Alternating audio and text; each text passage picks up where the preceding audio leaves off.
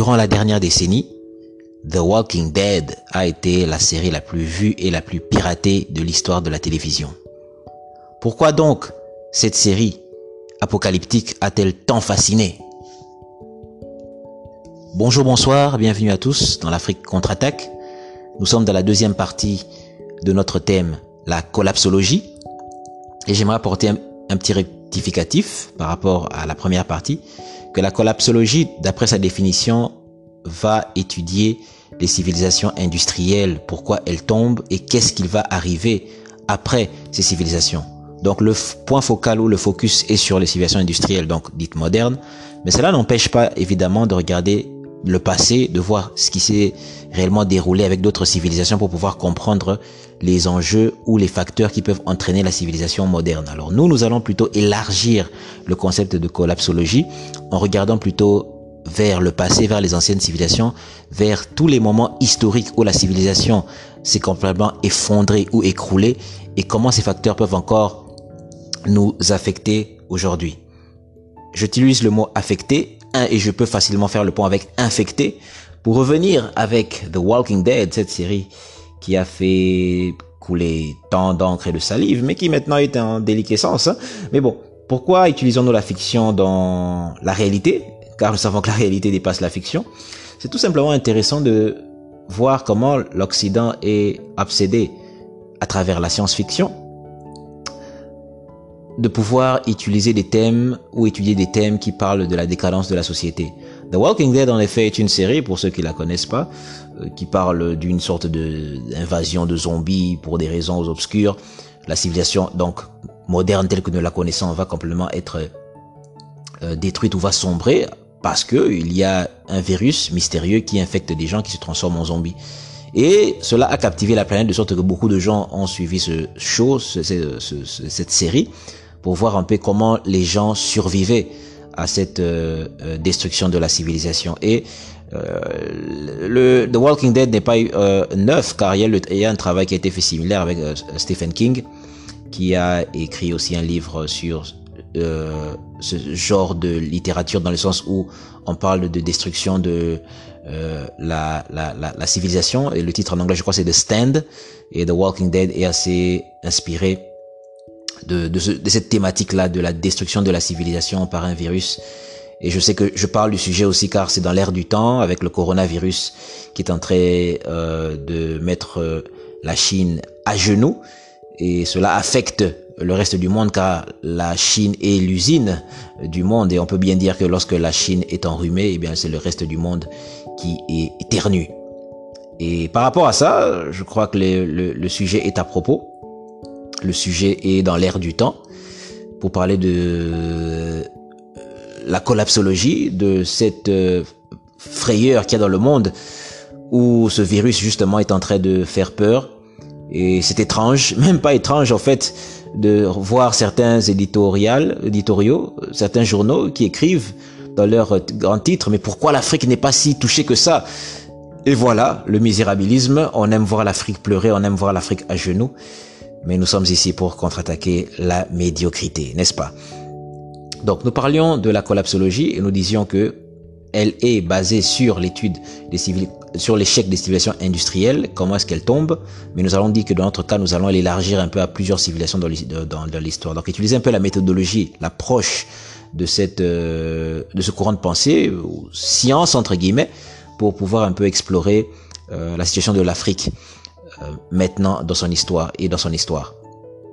Donc nous parlons de science-fiction, nous parlons de The Walking Dead qui fascine les, a fasciné les gens, euh, de la science-fiction à travers laquelle beaucoup d'auteurs occidentaux souvent ont essayé de voir euh, ou avoir une vision un peu apocalyptique du futur. Et c'est étrange de voir comment les Africains sont pointés du doigt pour accéder au développement. Et lorsqu'on regarde dans les civilisations occidentales, on voit plutôt une civilisation qui au contraire a peur de la de l'avenir où son développement, sa technologie lui fait peur.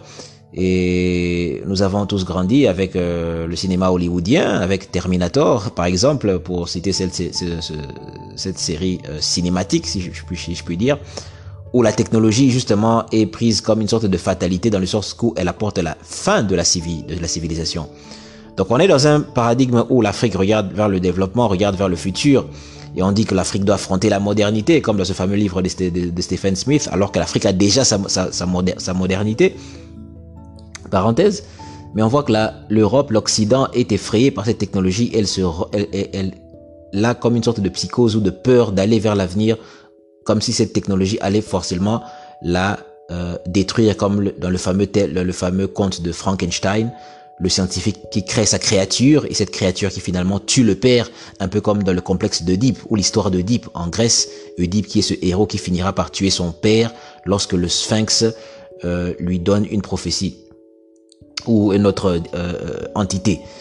Et c'est assez révélateur de voir comment euh, la, la, civilisation moderne ont peur de, de, de l'avenir, alors qu'on critique l'Afrique pour son, son passé et son euh, retard.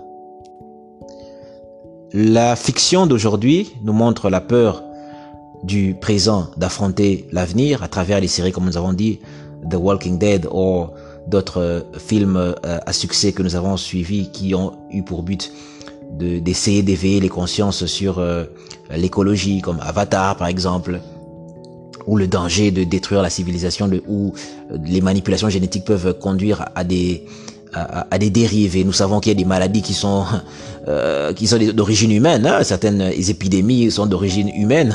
On va pas entrer là-dessus euh, trop profondément, mais c'est connu. Donc on voit cette peur de l'avenir, malgré cette maîtrise, soi-disant maîtrise de la technologie on voit la peur de l'avenir. Et nous avons dit la fois passée que dans la collapsologie, parmi les facteurs qui font qu'une civilisation puisse tomber, il y a par exemple la maladie. Hein, cette maladie qui maintenant aujourd'hui est en train de terroriser le monde, le coronavirus, qui est en train de toucher les marchés, d'affecter les marchés financiers, immobiliers peut-être aussi, et cela crée une psychose, une euh, frilosité qui euh, détruit l'économie mondiale et cela peut entraîner des crises. Donc les chercheurs sont en train de scruter l'avenir et sont plutôt pessimistes en voyant euh, ce qui se passe. Mais il est curieux de voir beaucoup euh, d'institutions euh, donnant des leçons à l'Afrique euh, d'être positifs, alors que ceux qui ont apparemment tout, qui ont le matérialisme à gogo, n'ont pas cet optimisme envers l'avenir, car on voit dans les productions cinématiques qu'ils font qu'il y a cette peur de l'avenir, qu'il y a cette peur de la destruction, qu'il y a cette peur de, euh, euh, de, euh, d'une population trop élevée. Et nous n'avons qu'à regarder le paysage cinématique, comme je l'avais dit, ou cinématographique, avec par exemple le dernier film Avengers, je pense, où l'intrigue était justement qu'il y avait un bad guy, le méchant du film, qui exterminait la moitié de la population. Vous voyez cette vision pessimiste de l'avenir? Donc, parce que le cinéma, en fait, dépeint ce qui se passe dans la société et on veut euh, comme se projeter euh, euh, dans, dans, dans l'avenir. Donc cette introduction que j'ai prise sur le, le, cinéma, sur la fiction, était au fait une sorte de tableau, une sorte de matériel pédagogique que je voulais prendre pour au fait déprendre au fait la vision un peu occidentale ou un peu moderne de, l'avenir, un avenir assez pessimiste sur un avenir qui est dans le déclin, un avenir qui sombre. Et c'est assez intéressant de d'étudier ce, ce, ce, ce, point de vue-là. Mais dans l'histoire de l'humanité, nous savons que les grandes décadences qui font peur à l'homme, car il y a une sorte de mémoire génétique qui effraie l'homme sur son avenir, nous nous rendons compte que dans le passé, il y a eu plusieurs décadences, il y a plusieurs moments où la civilisation a complètement été détruite. Vous le savez, il y a par exemple le fameux mythe de l'Atlantide, où on parle d'une certaine civilisation avancée qui aurait existé et qui aurait eu des technologies beaucoup plus modernes que les nôtres, si, je peux, je peux m'exprimer ainsi.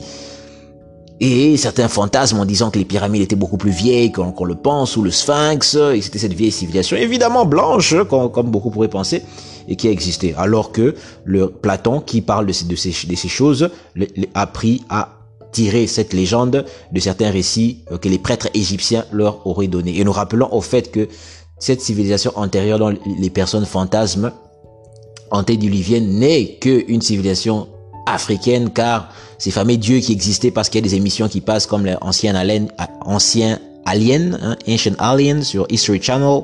Il y a ce show là où, qui passe où on parle d'extraterrestres où on veut faire croire qu'il y a des extraterrestres qui sont venus avant le déluge, tout ça. Parce qu'ici on va en fait euh, euh brosser un peu tout, hein, tout ce qui est de l'histoire, de, de, de, des chercheurs de vérité. On va même fait mettre la lumière un peu sur tout ça, car il y a beaucoup de mensonges et on préfère faire croire aux gens que les pyramides ont été construites par des extraterrestres plutôt que par des Africains noirs. Et c'est déplorable, c'est déplorable. Mais bon, bref, vous savez la bêtise humaine. Euh, elle va vers plus l'infini parfois moins l'infini. Donc intervalle, intervalle ouvert. Mais bon, euh, nous passons.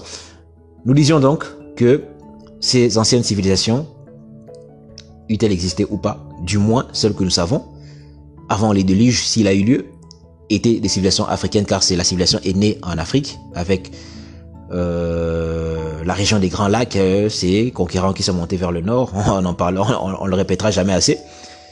Et ces civilisations-là ont eu à connaître des, euh, des, des déclins et des renaissances. Par exemple, nous avons parlé des anneaux qui étaient montés vers la, la vallée du Nil. Après les anneaux, ce sont les, les, les Mesniti, les sept tribus de chasseurs qui sont montés et qui ont commencé à dominer vers ces, dans ces régions-là. Donc il y avait d'abord des agriculteurs, ensuite des pasteurs se sont mélangés, ensuite il y a eu alliance entre des pasteurs et des agriculteurs, ensuite il y a eu des chasseurs-pêcheurs qui sont montés. Donc il y a eu plusieurs civilisations qui sont passées là, noires africaines évidemment. Voilà pourquoi on sépare ces civilisations avec des, des civilisations quand on parle de Nagada 1, de Nagada 2, des civilisations guerzéennes et, j'en passe et des meilleurs. Donc il y a eu plusieurs strates, plusieurs niveaux de culture et de civilisation, l'une euh, passant sur l'autre. Donc il y a des civilisations qui sont qui, qui, qui ont eu à succéder à à, d'autres. Et s'il faut parler de mythe d'Atlantide, eh bien tout revient toujours à la à, l'Afrique car c'était ces premiers conquérants là qui euh, développaient des civilisations complètement euh, extravagantes car on sait qu'il y a la présence aussi africaine en Amérique du Sud et on parle de ces, vases durs que les anciens pouvaient fabriquer, que les, dont les anciens Africains avaient, le secret lorsqu'on parle par exemple euh, de Gnome, mais ça on en parlera beaucoup plus tard.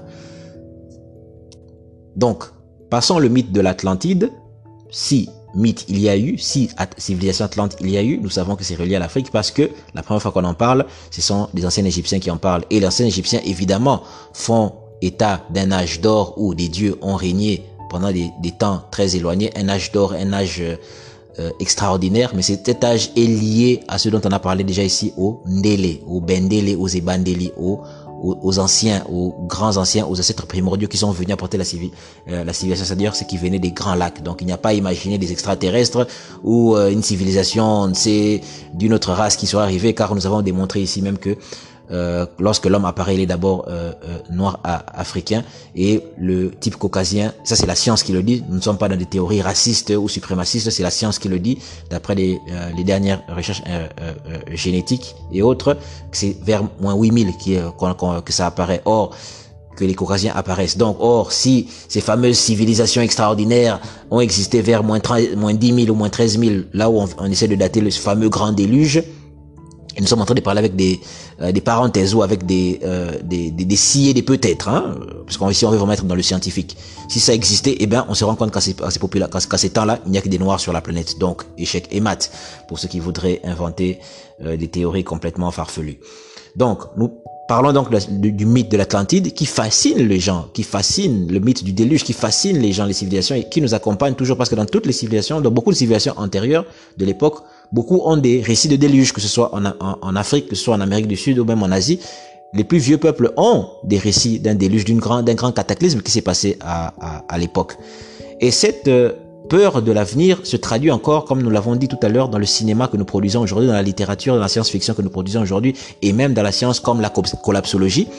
Il y a cette peur que tout peut s'effondrer à tout moment. Donc ce n'est pas quelque chose de nouveau lorsqu'on parle de collapsologie, ça a toujours été quelque chose qui a complètement euh, mis les hommes et les femmes dans la peur et dans l'insécurité. Et nous savons par exemple que, hormis le mythe de l'Atlantide et du déluge, il y a aussi par exemple le livre de Eric Klein, un docteur en, en histoire, un PhD, et qui a écrit un livre 1177 BC, The Year Civilization Collapsed. Donc 1177 avant Jésus-Christ, l'année où la civilisation a complètement été détruite ou annihilée. Alors que s'est-il passé en 1177 En 1177, c'est lorsque le pharaon Ramsès III régnait. Et je rappelle que euh, Ramsès III, dans son tombeau, que qui est au fait l'une, je sais pas, c'est la dernière, la, la, dernière, la, couverture de de la fin du livre de la couverture arrière du livre de Cheikh Anta Diop, Nation d'agriculture, mais en tout cas c'est dans ce livre où il y a les, le tableau des, les tables des nations. La fameuse table des nations où on montre un Égyptien, un Nubien, très noir de peau, et un Sémite, et un, euh, un Libyen euh, plutôt euh, clair ou blanc de peau. Euh, cette fameuse image-là que, que, l'on, beaucoup utilisent pour euh, démontrer que l'ancien Égyptien était, noir, eh bien, vient du, du temple ou du tombeau de Ramsès III. Et ce qui est intéressant, ou plutôt, euh, euh, euh, disons intéressant, oui, je me répète, est que cette euh, image date du tombeau de Ramsès III, et pourtant Ramsès III c'est la 19e dynastie, je crois, 19e ou 20e dynastie. C'est très très loin de l'histoire, du début de l'histoire égyptienne, on est très loin. Il y a beaucoup de métissage déjà à cette époque, et nous allons parler de, par exemple, 1577, où c'était, il y avait un creuset de culture euh, dans la Méditerranée à ce moment, mais fait intéressant, les anciens Égyptiens se, se- se dépeignent comme noirs. Et l'égyptologue qui avait euh, découvert cette euh, ou qui avait commenté cette euh, fresque là pour la première fois, en tout cas l'égyptologue étranger, il disait que là où on s'a- on s'attend à voir un Égyptien, on voit un nègre. Et ils étaient surpris de ça parce qu'ils pensaient que c'était une civilisation euh, européenne ou du moins c'est ce qu'ils voulaient faire. Euh, euh, croire. Du mais Champollion, nous n'allons pas dire tout blanc, tout noir, voilà. Et encore, je n'aime pas cette expression comme si tout noir voulait dire mauvais, tout blanc voulait dire bon. Vous savez que ces mots sont dangereux pour notre psychologie. Euh, J'en ai parlé une fois avec euh, le fameux test des, des, des vers. Il y a des mots qu'il faut, il faut faire attention. Des mots comme mundele, blanc, noir, tout est blanc, tout est noir, tout ça. Il faut faire attention à la manière dont nous parlons car c'est très important. C'est très important de savoir comment on parle. C'est comme ça qu'on change nos mentalités. Attention aux mots que nous prononçons. Attention, attention à la manière dont nous pensons. Car nous sommes vraiment ici dans l'action et nous voulons faire ce que nous euh, prêchons. Donc, à cette époque-là, vers 1977, il y avait déjà un, grand métissage qui se faisait. Mais curieusement, ou pas curieusement, mais les Égyptiens se dépeignaient toujours comme une population euh, euh, noire, comme les Nubiens. Et dans le tombeau de Ramsès III, c'est ce que l'on retrouve. Donc, Ramsès III est le pharaon de l'époque, donc en 1177 avant Jésus-Christ. Et d'après Eric Klein qui a écrit ce livre, c'est l'année où la civilisation a complètement été détruite. Pourquoi? Car en ce temps-là, nous avons euh, le développement du commerce dans la Méditerranée, un commerce vraiment florissant dans la région. Nous avons plusieurs acteurs, plusieurs euh, échanges économiques qui se font. Nous avons euh, les Minoens qui sont dans la région, nous avons les Hittites, nous avons les Égyptiens, les, les c'est-à-dire les Africains, c'est-à-dire les, les, comme ils s'appelaient eux-mêmes les Rémétou, les les les les, les Kémites, les Kemtiu. Hein, nous avons les Babyloniens, nous avons les Assyriens, nous avons les Cananéens, nous avons les, les, les Chypriotes, nous avons les Mycéniens, les Minoïens hein, de la période agienne, ceux de la, de, de la, Grèce. Nous avons donc un creuset de cultures qui font du commerce et on a retrouvé beaucoup de, de tablettes de lettres qui s'écrivaient entre différents euh, rois, comme euh, par exemple euh, Amenhotep III. Donc en 1177, bien avant cette période, surtout entre 1500 et 1200 avant Jésus-Christ, on a donc euh, ce, ce floris, ce, ce euh, nous avons donc cette émergence de, euh, de l'économie. Car avant 1177, donc vers la 18e dynastie, nous avons euh, par exemple Hatshepsut qui la reine Hatshepsut, la reine noire africaine qui est égyptienne, qui envoie, qui règne à cette époque-là, avant Toutmosis III, qui envoie des, des, bateaux. Il y a du commerce aussi avec le, fin fond de l'Afrique, avec ce qu'on appelle le pays de Punt. Il y a beaucoup d'échanges commerciaux donc qui se font entre 1500 et, et 1177 avec aussi bien le centre de l'Afrique, avec ces, ces, bateaux qui voyagent, qui voguent jusqu'à l'intérieur des, des, Africaines pour faire du business, pour faire du commerce. Ce n'était pas pour aller prendre un réservoir d'esclaves, pas du tout, car ils considéraient que cette terre-là, c'est la terre des dieux, hein, c'est la terre négère lorsqu'on va au fin fond de, de l'Afrique. C'est le pays des Ndélé, des, hein, des, des, du, du Bandel, du Bendele, du, drapeau, hein, des, des, des Ntere, des Ndélé, des dieux. C'est là où viennent les, les ancêtres civilisateurs. Et la reine Hatshepsut, afin de, pour asseoir son pouvoir lorsque son, époux meurt, et pour asseoir euh, son statut de pharaon, elle envoie des, euh, des, des, émissaires et des ambassadeurs au niveau du pays de Punt pour avoir la bénédiction des anciens, des ancêtres, des Ndele, des Ntere, pour pouvoir euh, régner. Donc, encore une autre preuve que la, ces peuples-là savaient d'où ils, ils venaient. Donc le commerce, le commerce est florissant avec le sud, aussi bien avec le sud, avec l'Afrique, qu'avec les voisins euh, de la Méditerranée. Et comme dans notre présent, le commerce est en train d'évoluer, euh, nous avons des compagnies comme Amazon, nous avons des compagnies comme Alibaba, le commerce est florissant en ce moment, le monde est devenu un petit village, c'est Internet, une prospérité économique comme sans pareil, le capitalisme est à, son, à son apogée, et, plus, et pourtant, et pourtant, et pourtant, en 2008, ça fait pas si longtemps, il y a eu la crise, la crise financière. Tout s'est écroulé subitement, et cela a fait peur à l'humanité, et on craint qu'un autre cataclysme de la sorte arrive, que ce soit par le biais de la maladie, que ce soit par le biais du commerce, comme en 1929 avec la grande crise, le fameux jeudi qu'on appelle noir, et vous savez pourquoi on associe le mot noir avec le négatif, donc il faut éviter ces choses-là. Donc, ce qui s'est passé dans le passé, ce qui s'est passé bien avant, arrive encore aujourd'hui. Et ce qui arrive aujourd'hui, ou qui pourrait arriver, c'est déjà reproduit dans le passé. Et voilà, voilà pourquoi. Euh, dans les Écritures, par exemple, on dit que ce qui s'est passé au temps de Noé arrivera encore avec le feu. Vous voyez donc qu'il y a donc cette euh, psychose dans l'humain de voir un cataclysme qui puisse arriver encore, d'où la collapsologie.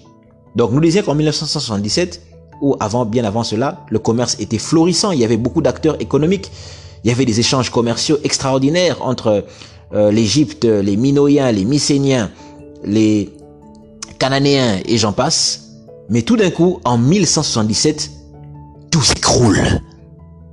Et cela a fait réfléchir les chercheurs, les historiens, les égyptologues pendant des années pour essayer de comprendre mais qu'est-ce qui s'est passé? Car en 1177 ce qu'on se rend compte c'est que il y a une crise, des peuples entiers disparaissent, des civilisations entières ne perdent l'écriture, perdent les technologies, perdent les savoirs, l'Égypte se recroqueville un peu plus sur euh, euh, elle-même, on est vers la 19e dynastie.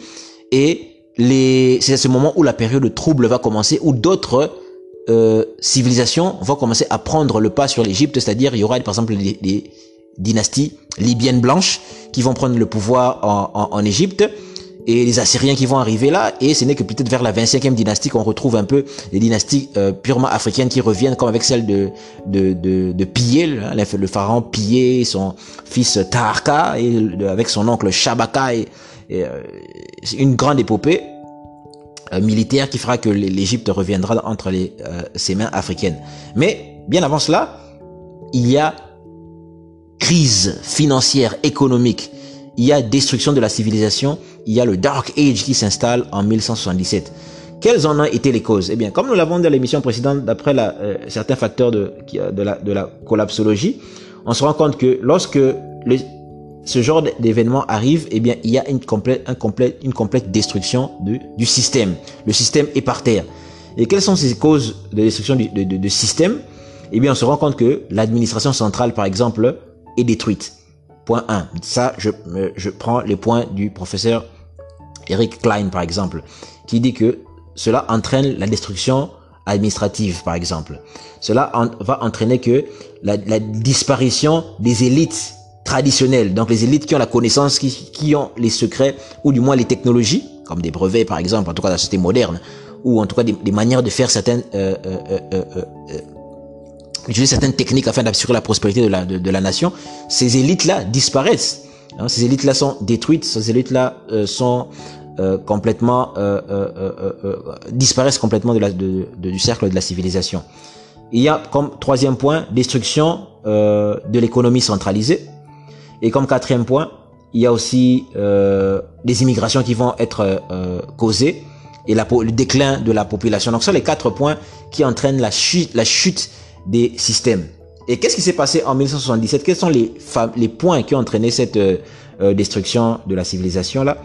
C'est divers, euh, c'est divers famines dans le bassin méditerranéen, de la sécheresse, des tremblements de terre, des invasions des peuples, des peuples de la mer et des rébellions internes. Et tout cela s'est passé au même moment, curieusement, et c'est ça qui a entraîné subitement ou lentement ou progressivement la chute de beaucoup de civilisations euh, autour du bassin méditerranéen, comme les Minoïens, par exemple, qui ont, qui ont, qui ont, qui ont, qui ont, qui ont, disparu.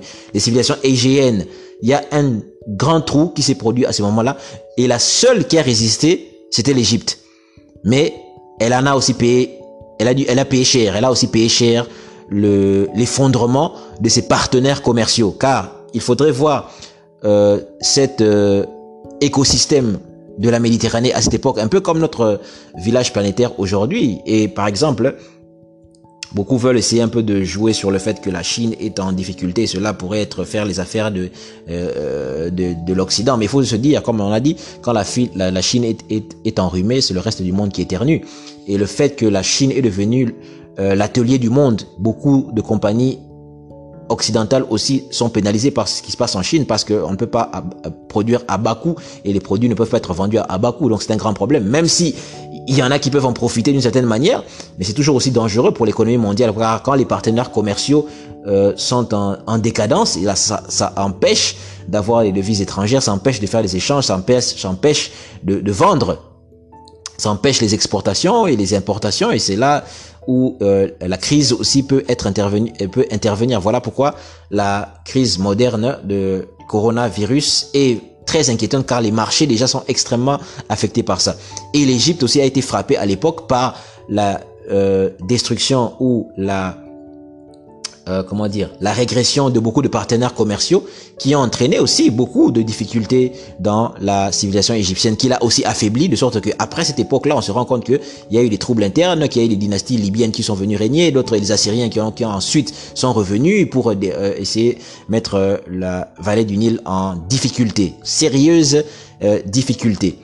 Mais comme Ernest, plutôt, pas Ernest, comme Eric Klein le, le montre dans son livre, cette destruction de la civilisation, ce Dark Age a précédé une renaissance. Parce que plus tard, on verra que d'autres civilisations euh, euh, ont pu renaître de ses cendres. La Grèce a pu évoluer beaucoup plus tard, elle a pu renaître et un autre bassin méditerranéen a pu être créé à, à ce niveau-là. Car en 1977, on a cette grande crise-là qui arrive au niveau euh, de, de l'Égypte. D'autres dynasties vont se succéder, mais il faut attendre peut-être vers 700, vers les 700 pour que Pillé puisse revenir. Et c'est quand même euh, euh, environ plusieurs siècles. Hein. Donc on a environ vers quatre siècles comme ça que, par exemple, les dynasties vraiment autochtones vont revenir pour prendre le pouvoir. Il faut se dire que dans l'histoire égyptienne, ça c'est quand le pouvoir était usurpé par des tribus étrangères, par des peuples étrangers. Euh, les peuples se réfugiaient toujours vers le sud pour pouvoir euh, avoir une renaissance. Cependant, cependant, il faut quand même ajouter un petit bémol que lorsque les Ixos sont venus envahir, les Ixos ont passé un deal avec les Nubiens. Et quand je dis Nubien, il faut bien prendre ce sens-là dans le, terme qu'il faut, car on, on, en a déjà parlé. Nubien, c'est un terme un peu, c'est un peu une escroquerie, parce qu'on veut, on veut faire passer tous les peuples du sud de, euh, de l'Égypte pour Nubiens. Non, ce n'est pas vrai. Il y a des termes précis avec lesquels on euh, nomme ces différents peuples. Les Égyptiens étaient peut-être en conflit avec les ce qu'on appelle les Nehesi. Et d'après le professeur Gomez, les Nehesi, c'est ceux qui observent l'horizon, donc des astronomes. D'autres disent que ça veut dire ceux qui marmontent des incantations, c'est-à-dire que ceux qui sont euh, très pieux, mais on sait que la piété c'est lié au ciel, donc il faut regarder le ciel. Voilà pourquoi dans le ciel, le divin, on le voit toujours le euh, le, le euh, comment dire le le, le, le, présenter comme le ciel, c'est-à-dire comme le, le soleil, l'aigle ou le bélier.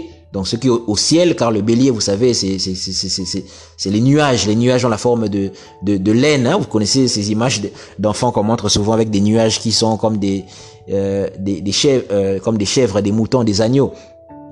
Et tout cela, nous allons reparler plus tard avec les, les différents mots qu'il y a dans la langue, par exemple en lingala, ou euh, tout ce qui est relatif euh, au euh, au, à la chèvre, au caprin, au, au, au, bélier et lié à ce qui est dans le ciel. Voilà pourquoi pour les, civilisations africaines, avoir des cheveux crépus, euh, c'est en fait la manifestation du divin, parce que le divin se représente aussi comme un agneau. Et dans l'agneau, les nuages ont la forme d'agneau de ciel.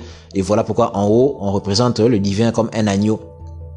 on, on considère que les cheveux crépus, c'est l'agneau qui, lorsqu'il crée l'homme, euh, lui dote de, ce, de cette texture de cheveux parce que l'agneau qui est dans le Dieu, qui est dans les cieux, a cette texture-là dans son, dans, son pelage. Donc, et on, et on sait voir facilement les, les, certains parallèles. Donc, c'est une petite parenthèse que nous voulions euh, euh, marquer. Donc, nous disions que quand les Exos sont venus, il y a eu un conflit avec les, avec les, ce qu'on appelle les Nubiens, c'est-à-dire les Nehesi. Il y a eu un conflit, mais par exemple, ceux du pays de Mpoun, ce n'est pas des Nehesi, c'est dans les Noirs, mais ce n'est pas des, des, des, des Nehesi. Et vous savez le respect que les anciens égyptiens avaient envers le pays de, de Punt, de Punt. Donc les conflits qu'il y avait entre les Néhési et les, les, les, les Kemti ou les Remetou, les anciens égyptiens, a fait que les Néhési se sont liés avec les, les Ixos pour euh, attaquer les Égyptiens les Kemtiu. Alors d'autres vont dire voilà c'était des traîtres ils sont alliés avec les les, les, les, étrangers. Il y a des conflits, il y a des familles, il y a des conflits dans toutes les familles. Il y a entre frères sœurs, entre frères et frères, entre sœurs et sœurs, il y a des conflits et c'est normal entre Égyptiens aussi. Il y avait des conflits. Mais d'autres vont aller utiliser ça pour dire voilà on a toujours été traîtres tout ça. Et vous ne parlez pas des guerres qu'il y a eu, les guerres de Punique, les guerres de 100 ans, ceux qui sont battus entre eux voilà, il faut relativiser les choses, il faut relativiser les, choses.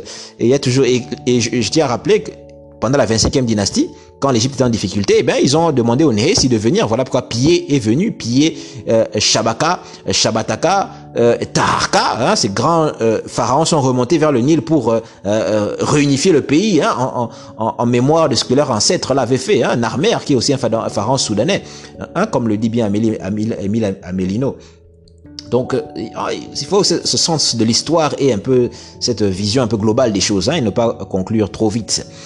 Donc, les Égyptiens se sont alliés avec euh, euh, sont alliés avec leur euh, ils ont eu des alliés pour euh, bouter dehors les, les, Ixos mais attention les Ixos étaient en, relation avec les, les, les et les Égyptiens vont faire payer cher aux Néhési c'est-à-dire aux Nubiens leur alliance avec les avec les Ixos de sorte que l'un des rois même nubiens qui avait été pris d'après ce qu'on dit sera euh, emmené en Égypte humilié la tête en bas les pieds de jambes en l'air carrément presque crucifié c'était pas joli joli à voir. Mais bon, plus tard, ils vont arranger leurs relations et comme je l'ai dit pendant la 25e dynastie, c'est euh, les Nubiens, les Néhési qui vont venir à la rescousse de leurs frères nubiens, car nous répétons encore ce que Diodore de Sicile dit, que l'Éthiopie, donc les Nubiens, euh, le, le, Soudan, le sud de l'Afrique, hein, est euh, l'Égypte est une colonie de ces peuples-là. Donc c'est le peuple du sud dans les pays éthiopiens et on dit que l'Égypte est une colonie de ces peuples-là. Nous répétons ces choses, vous pouvez me dire que oh mais ils répètent tout le temps les mêmes choses. Nous devons répéter pour que ça entre dans le système, dans le subconscient. Hein. Voilà pourquoi on revient sur les mêmes choses parce que c'est pas encore bien martelé par, par moment.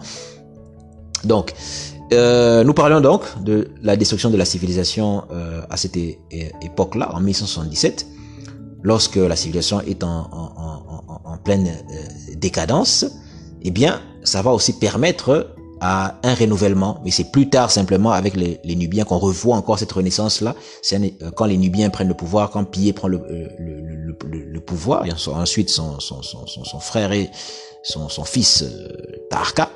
Tarka, un pharaon aussi qu'on retrouve dans, dans, dans, dans, dans, les textes bibliques aussi. Hein. Donc, euh, euh, euh, la, cette destruction de la civilisation là va encore entraîner au contraire une renaissance et la période de piller et de Tarka est une période de renaissance.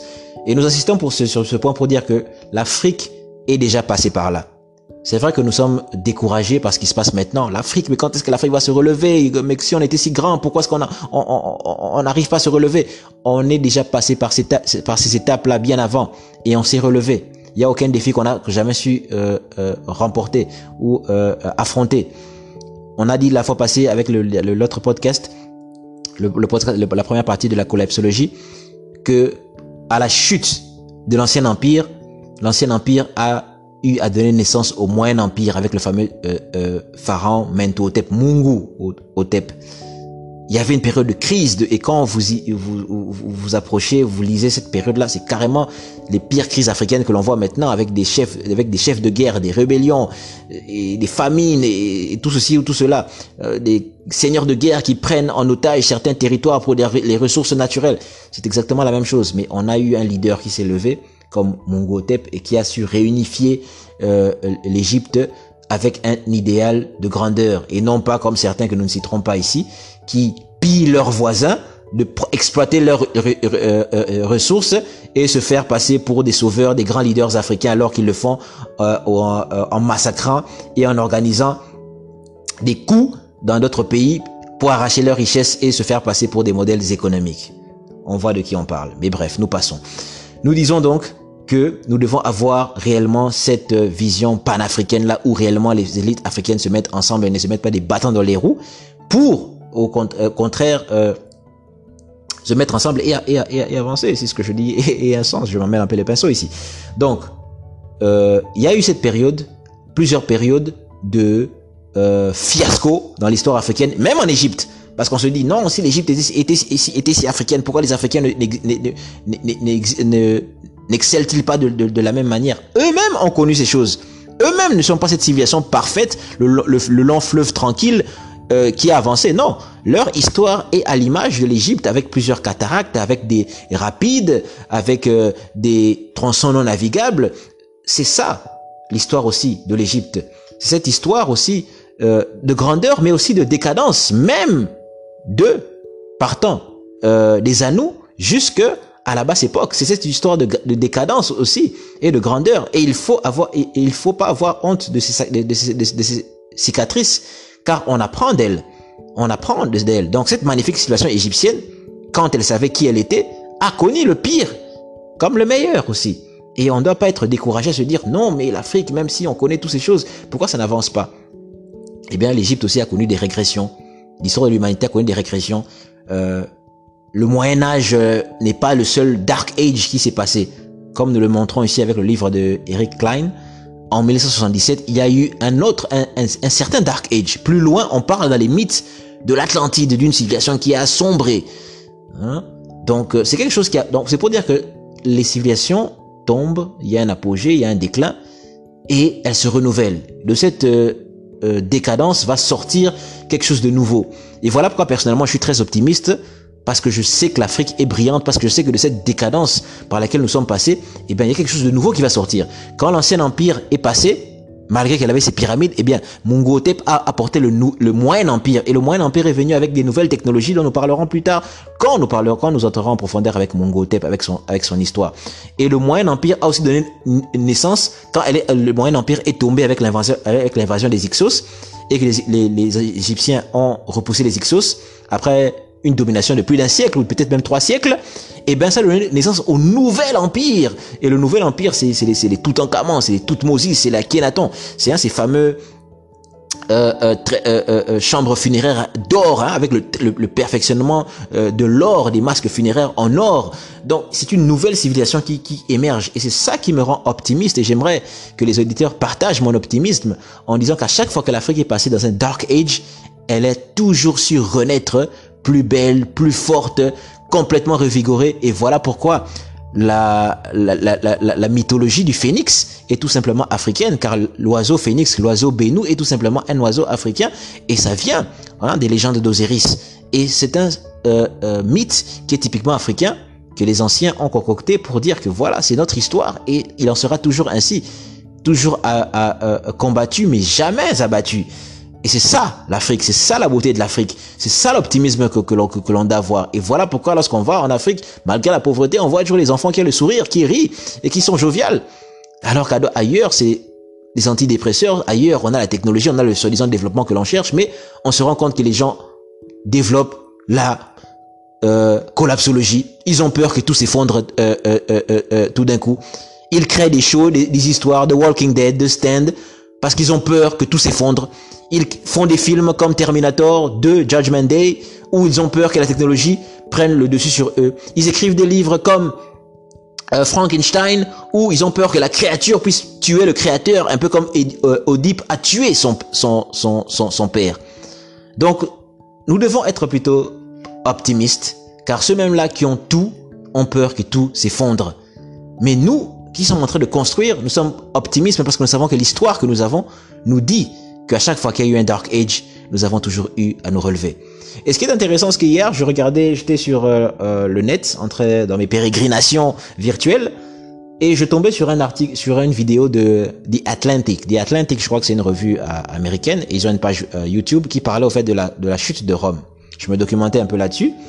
Et curieusement, ils parlaient de la chute de Rome, et on fait passer la chute de Rome directement à la Renaissance. Ils ont dit oui, la, Rome, Rome a chuté, ils donnaient les raisons, les raisons de, de, de, Rome, mais ils ont dit que ça a été, euh, mais après ça, il y a eu la Renaissance, ça a, il y a eu, été aussi un catalyseur pour euh, avoir la Renaissance. Mais ils ne disent pas comment et pourquoi. Ils ont sauté dans l'émission. Vous pouvez voir, hein, je crois, The pourquoi Rome a sombré. Je crois c'est en anglais. Si vous faites la recherche, vous trouverez ça. Ils sautent directement de Rome qui a sombré à directement la Renaissance, sans dire ce qui s'est passé entre les deux quand vous lisez le livre Golden Age of the Moor de Rachidi Runoko ou African Presence in Early Europe, c'est-à-dire la présence ancienne africaine en Europe, on sait qu'il y a ce qu'on appelle les morts, M-A-U-R-E, les fameux morts, et les fameux chevaliers morts, car mort signifie noir. Et les fameux, on appelait morts tout noirs qui étaient en Europe, les, les fameux chevaliers morts, la fameuse, la fameuse invasion mort. Ce sont des noirs musulmans. Une histoire aussi captivante, fantastique, où il y a beaucoup de chevaliers noirs. Et il y a des armoiries. Si vous tapez armoirie mort, euh, vous verrez qu'il y a des armoiries, beaucoup d'armoiries avec des chevaliers, qui, ce qu'on appelle les têtes de mort, les héraldiques. En fait, les, euh, vous étudiez les héraldiques, les sceaux euh, euh, européens, vous voyez beaucoup de têtes de noirs. Et beaucoup vont vous dire c'était simplement des esclaves. Non, vous voyez bien des noirs, avec des couronnes. Hein, Massil, le chevalier Massil, il affronte, euh, euh, comment dire, euh, euh, euh c'est le combat de Massil, là, le combat de, le fameux combat de Massil sous euh, Charlemagne, eh bien, on voit des chevaliers noirs, et avec des, avec, avec des, des, des, couronnes. Massil était un, chevalier, était un chevalier noir, hein, qui combattait, je crois, l'un des neveux de, de, de, de, de Charlemagne. Donc, ça, ça, existe sur le net et, évidemment, quand on dit sur le net, il faut aller dans des, sources crédibles. Hein, c'est pas tout ce qu'on balance qui est, qui est vrai. Il faut avoir euh, le, toujours chercher les sources, hein, les sources euh, primaires ou euh, les, ce document de, de, de première main pour pouvoir en, témoigner. Et le livre de Rachidi Runoko, par exemple, ou les livres de Rachidi Runoko en, en parlent abondamment sur la chevalerie africaine, sur les chevaliers, les, les chevaliers noirs qui ont, qui, ont, qui, ont, qui ont existé et qui ont porté cette civilisation-là, la culture arabe et musulmane qui a, pour, qui a réinjecté ce que l'Europe avait perdu. Et c'est grâce à ça grâce aux, euh, à ce que les, les Arabes et les morts avaient réinjecté en Europe, c'est de ça qu'ils ont pu, c'est par ça qu'ils ont pu réavoir accès à la civilisation, à la connaissance aux mathématiques qui avait été développée pendant sept siècles par les arabo-moraux musulmans, qui les, Européens ont repris pour réinjecter la Renaissance. Et ça, c'est passé sous silence. C'est passé sous silence parce qu'on doit dire que il y a le mythe de l'homme occidental qui n'a que la volonté de se hisser par lui-même et on occulte cette histoire. Et voilà pourquoi nous avons des préjugés et voilà pourquoi nous n'avons pas la bonne information et nous prenons les hommes pour des mythes et pour des dieux je remets, je reviens à mon, à, l'émission sur Mundele. Vous voyez comment les choses sont manipulées pour se faire passer pour ce qui, euh, pour, pour, pour ce qui n'est pas la vérité. Donc, il nous faut donc avoir le bon paradigme et comprendre en fait comment les renaissances se font, comment les civilisations tombent et au contraire, qu'est-ce qui se passe pendant que les civilisations tombent, comment on absorbe les anciennes connaissances et comment on va, on va revenir au, au, au, au, euh, au, au, au, au, niveau grâce aux connaissances du passé. Par exemple, après la 25e dynastie, on a la 26e, dynastie avec le fameux pharaon, pharaon Nekongo dont nous avons parlé ici. Et Nekongo, par exemple, on avait dit qu'il s'inspire beaucoup de l'ancien empire pour rebâtir sa civilisation. Et voilà pourquoi la Ou revient à la, mode avec, lui, car la Ou était le symbole des villes que beaucoup de pharaons du pré-dynastique, surtout les Shemsu or les Ndele, utilisaient pour marquer le territoire. Et il semble que Nekongo, ce pharaon-là, euh, s'inspire beaucoup de ces choses. Nous allons aller un peu avec une deuxième étape en disant que nous avons euh, fini un peu avec euh, certains concepts de la, de, la, de la, collapsologie et nous voulons aussi parler un peu d'un autre fait que de notre question qui taraude l'esprit. On se dit mais si les Africains connaissent toutes ces choses, car toutes ces choses sont connues, car Cheikh Diop a écrit son livre en 1954, Nation d'agriculture, qui parlait de la civilisation égyptienne. Mais pourquoi ces choses n'ont pas, comment dire, ne sont pas passées dans le système éducatif, dans les livres scolaires depuis tout ce temps Pourquoi les chefs, euh, les dirigeants, l'élite n'a-t-elle pas su s'imprégner de ces choses pour reconstruire? Eh bien, tout simplement parce que cela a été mis de côté. Bien que l'UNESCO a fait un travail formidable avec euh, euh le colloque du Caire ou encore euh, aussi essayé d'écrire le fameux ouvrage sur l'histoire de l'Afrique, mais on sait très bien que les choses ont été occultées, les choses ont été euh, euh, cachées et les programmes scolaires n'ont pas suivi car beaucoup de gouvernants, de gouvernements ont des accords avec certaines librairies occidentales pour euh, imprimer des livres qui ne viennent que de, de, de l'extérieur et qui montrent qu'une vision euh, euh, au contraire manipulée et falsifiée de l'histoire. Donc nous n'avons pas appris de ces choses. Ces choses ont, ont été produites mais elles ne sont pas passées dans l'action ou dans les livres ou dans les manuels scolaires afin que les gens connaissent leur histoire et que les religions aussi soient, euh, comment dire, infectées et affectées par ça. Car cette vision tronquée, erronée de, l'histoire a aussi affecté les religions, les, les, écoles de théologie. Et voilà pourquoi ceux-là qui sortent de ces écoles-là ont des enseignements aussi qui ne cadrent pas avec la vérité historique et la réalité. On est encore dans des mythes et dans des légendes. Il faudrait donc que ces connaissances soient enseignées de manière pragmatique afin de pouvoir changer les, les, mentalités. Et sur ce plan du changement des mentalités, il y a un livre que nous conseillerons sur euh, les habitudes. Par exemple, il y a un livre qu'on appelle The, The Power of Habit. Ce livre écrit par, je pense que je prononce, j'espère que je prononce bien, Charles Duhigg. Ce livre montre comment euh, les personnes peuvent changer leurs habitudes. Ce qui est intéressant dans ce livre, c'est qu'à un moment, il parle de, du cas de, des alcooliques anonymes. Comment est-ce que les gens arrivent à changer leurs habitudes? Parce que lorsqu'on est addict à l'alcool, c'est difficile de pouvoir devenir, devenir sobre. Et là, étudier, étudier quelle était la technique pour changer euh, les mentalités. Et c'est intéressant pourquoi je prends le cas d'alcoolique ou de ce livre. Eh bien parce que les civilisations africaines, c'est un peu ça qu'on est en train de, de, de vivre. Pourquoi, avec toute cette connaissance, tout ce déluge de savoir qu'il y a euh, euh, sur nous et qui est disponible, hein, disponible, hein, pourquoi les élites ne changent pas, pourquoi les élites ne, ne construisent pas? D'abord, de un, elles ne sont pas informées. De deux, il y a ce dégoût car nous sommes manipulés, car nous sommes victimes du syndrome de Stockholm. J'en ai, j'en ai déjà parlé. Vous connaissez, vous savez ce que c'est que le, syndrome de Stockholm. Lorsque la victime tombe amoureuse, par exemple, de son, de, de, son bourreau, et tous ces connaissances, ces, ces euh, conséquences psychologiques-là, il faut les étudier. Car beaucoup d'Africains d'élites ont besoin de voir des psys. Et nous devons, lorsqu'on parle de changement de mentalité, on en parle comme ça. Mais ça veut dire réellement qu'on a des problèmes psychologiques. Et toute cette persécution qui a eu contre, contre nous, ces ouvrages que nous lisons, les récits même religieux que nous lisons, où apparemment on nous maudit dans certains ouvrages ou dans certains versets ou dans certains sourates, je ne sais, à ce, que l'on peut voir, tant qu'il n'y a pas de changement et qu'on n'apporte pas la lumière sur ces choses, eh bien, vous avez des générations de personnes qui sont névrosées. Et comme ces personnes sont névrosées, eh, il faut apporter la lumière et comprendre et expliquer le pourquoi du comment des choses. Et tant que ces personnes ne sont pas guéries, ils peuvent être dans ces religions, ou ils peuvent être dans la, je dis bien la religion et non pas la spiritualité. Ils sont dans la religion ou dans la religiosité, c'est-à-dire dans un système, dans des systèmes créés par des hommes ou par des idéologies. Et quand ils pensent de cette manière-là, et qu'ils ne sont pas réellement dans la vérité de ce qui est, avec le divin, eh ben, c'est là où nous avons des personnes, comme nous l'avons dit tout à l'heure, névrosées, et qui ne produisent pas et qui n'arrivent pas à se mettre ensemble pour construire un, avenir glorieux pour leurs enfants. Et voilà pourquoi on a des élites qu'il faut que construire ailleurs, qui investissent leurs enfants ailleurs, parce qu'ils considèrent pas leur terre comme une terre sacrée. Ils considèrent pas leur terre comme une terre qu'il faut honorer. La terre où il y a leurs ancêtres, il y a la terre où il y aura leurs enfants. Il n'y a pas cette notion de terre sainte et sacrée là où ils sont nés. Et c'est là, c'est un grand problème, parce qu'il n'y a pas que la connaissance de l'histoire. Alors, les élites africaines ont ce problème, ont cette névrose. Il y a des névrosés, nous sommes des névrosés à cause de l'histoire, à cause de ce qui nous est arrivé. Et évidemment, beaucoup vont dire, oui, on utilise ça pour, comme des excuses, on va se cacher derrière l'esclavage, on, va se, on va se cacher derrière euh, la, la colonisation, si cela, sans prendre en compte les études qui montrent les névroses qui accompagnent les peuples qui sont dans ce temps et le temps que ça prend pour pouvoir réémerger. Nous avons dit la crise de 1977, le temps que ça a pris pour que l'Égypte, par exemple, puisse euh, réémerger. Ça, ça, et ça a encore plus, beaucoup plus de temps à d'autres civilisations, que ce soit euh, les, les, Européens lorsqu'ils ont été lorsqu'il y a eu la chute de l'Empire romain et que les Arabes sont revenus, ça a pris beaucoup de temps, au moins sept siècles à 8, pour qu'ils puissent se, se relever. Ça prend du temps ça prend du temps. Il faut réabsorber des connaissances, remettre les mythes au goût du jour et revenir et connaître la vérité pour repartir. Ça prend du temps. Et pareil, il faut, il faut aussi guérir de ces névroses-là. Il faut guérir de, de, de, de, ces névroses.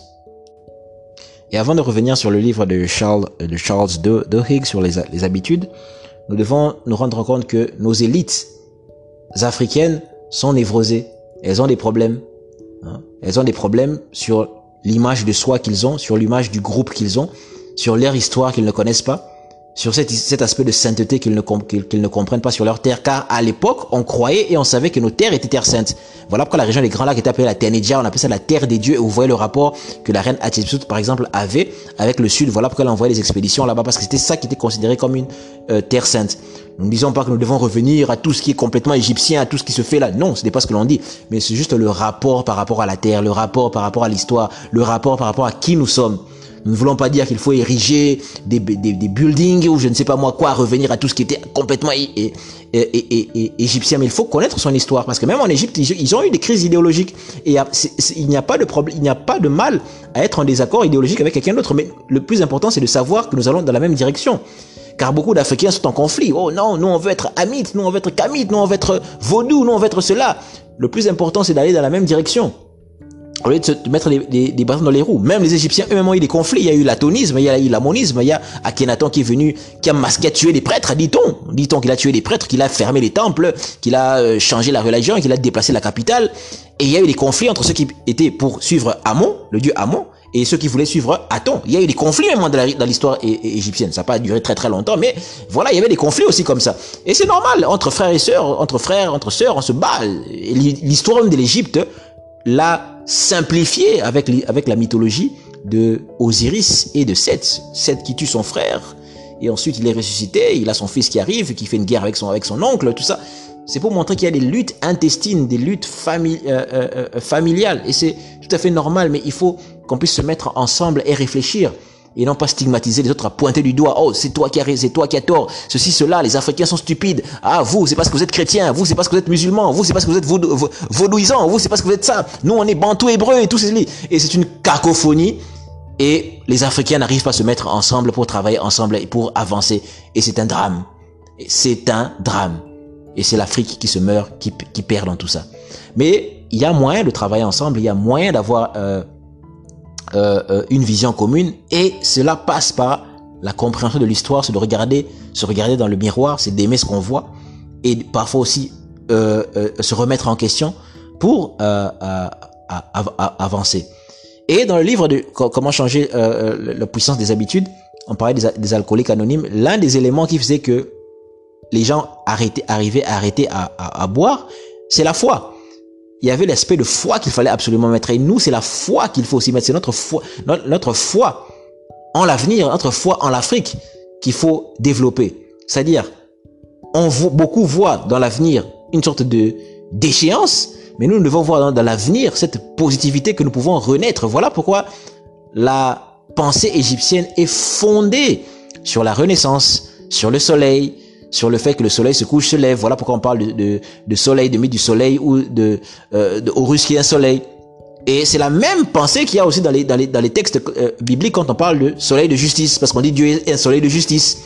Et ailleurs, même aussi, que ce soit dans, dans, dans, l'islam ou ailleurs, tout là, on parle de cycle solaire, tout ça. C'est la même idée qui, qui, qui, qui, qui, que beaucoup partagent d'une certaine, d'une certaine manière. Parce qu'on est dans la renaissance euh, euh, euh des choses. Quand quelque chose tombe, quand tout s'écroule, quand tout s'effondre, obligatoirement, il y a, cet, aspect de renaissance qui doit nous, habiter. Et voilà pourquoi on parle de soleil ailé. Parce que le soleil va voler, il va se lever avec des ailes. Et voilà, c'est une pensée qu'il y a dans, dans, les Écritures et ailleurs. Donc cette pensée qu'il faut renaître, qu'il faut revenir, la foi, hein, l'optimisme, euh, l'un des plus euh, discours, l'un des discours les plus célèbres dans Business, c'est celui de Steve Jobs euh, à, Stanford.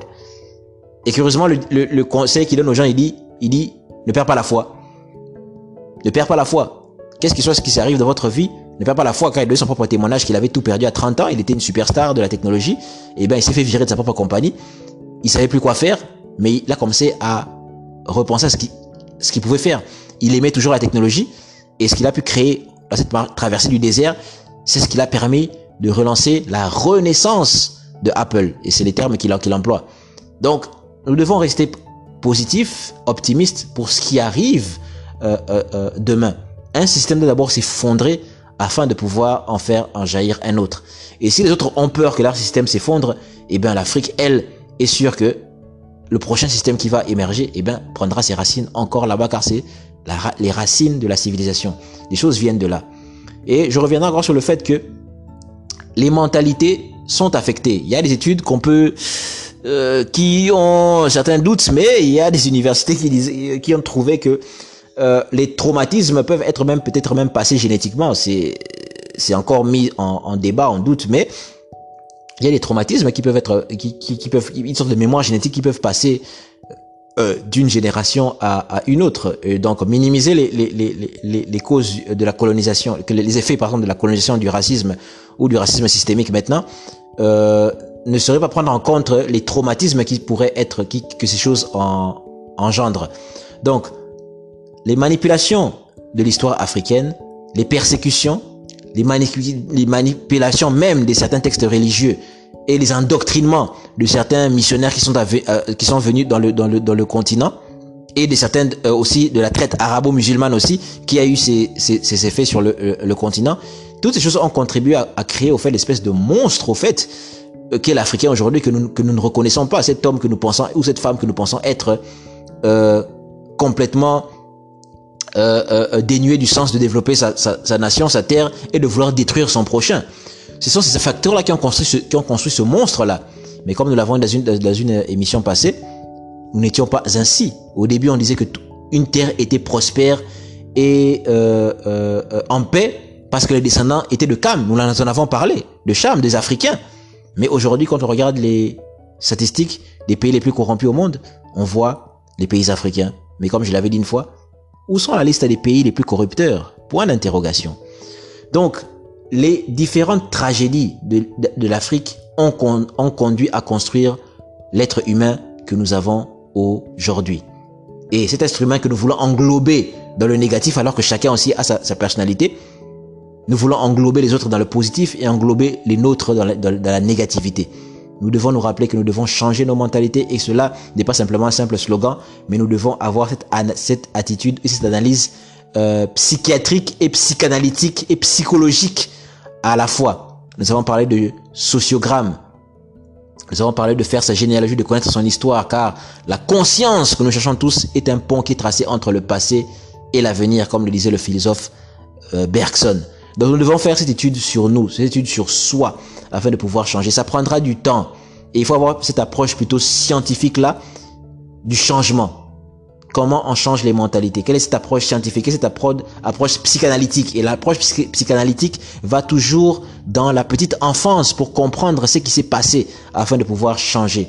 Et c'est parce que nous ne comprenons pas ce qui s'est passé dans, dans l'enfance de l'Afrique, dans l'enfance de l'Africain, que nous ne comprenons pas pourquoi l'adulte a du mal à se construire. Nous devons reconstruire l'enfant qui est en nous.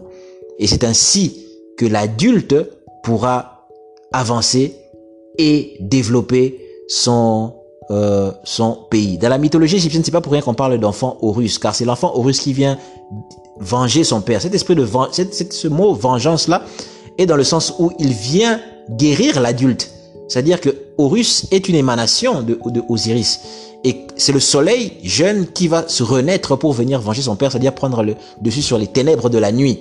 Donc venger son père, c'est-à-dire réconcilier son père avec la vie, avec ce qu'il est, ce qu'il est censé être. C'est ça la philosophie un peu de euh, euh, euh de, l'Afrique. Et on peut la retrouver même au niveau du royaume Congo avec la, la croix d'Ikenga par exemple, ou même aussi à Mpumalanga qu'on voit déjà des observateurs solaires, tout ça là, et même Zimbabwe, on se demande si c'est même pas un, site qui était déjà peuplé avant par des Africains, parce qu'on voit aussi des espèces de peut-être pas des, entre des murs cyclopéens, tout ça. Donc voilà quoi. Même si évidemment ce sont des royaumes qui sont très postérieurs, très postérieurs. Hein. On va pas tomber dans euh, les théories un peu hein, hein, fringe comme on dit. Euh, voilà quoi. Donc c'est ce qu'on voulait un peu c'est ce qu'on voulait un peu dire euh, aujourd'hui pour aujourd'hui euh, sur la collapsologie deuxième partie peut-être fin.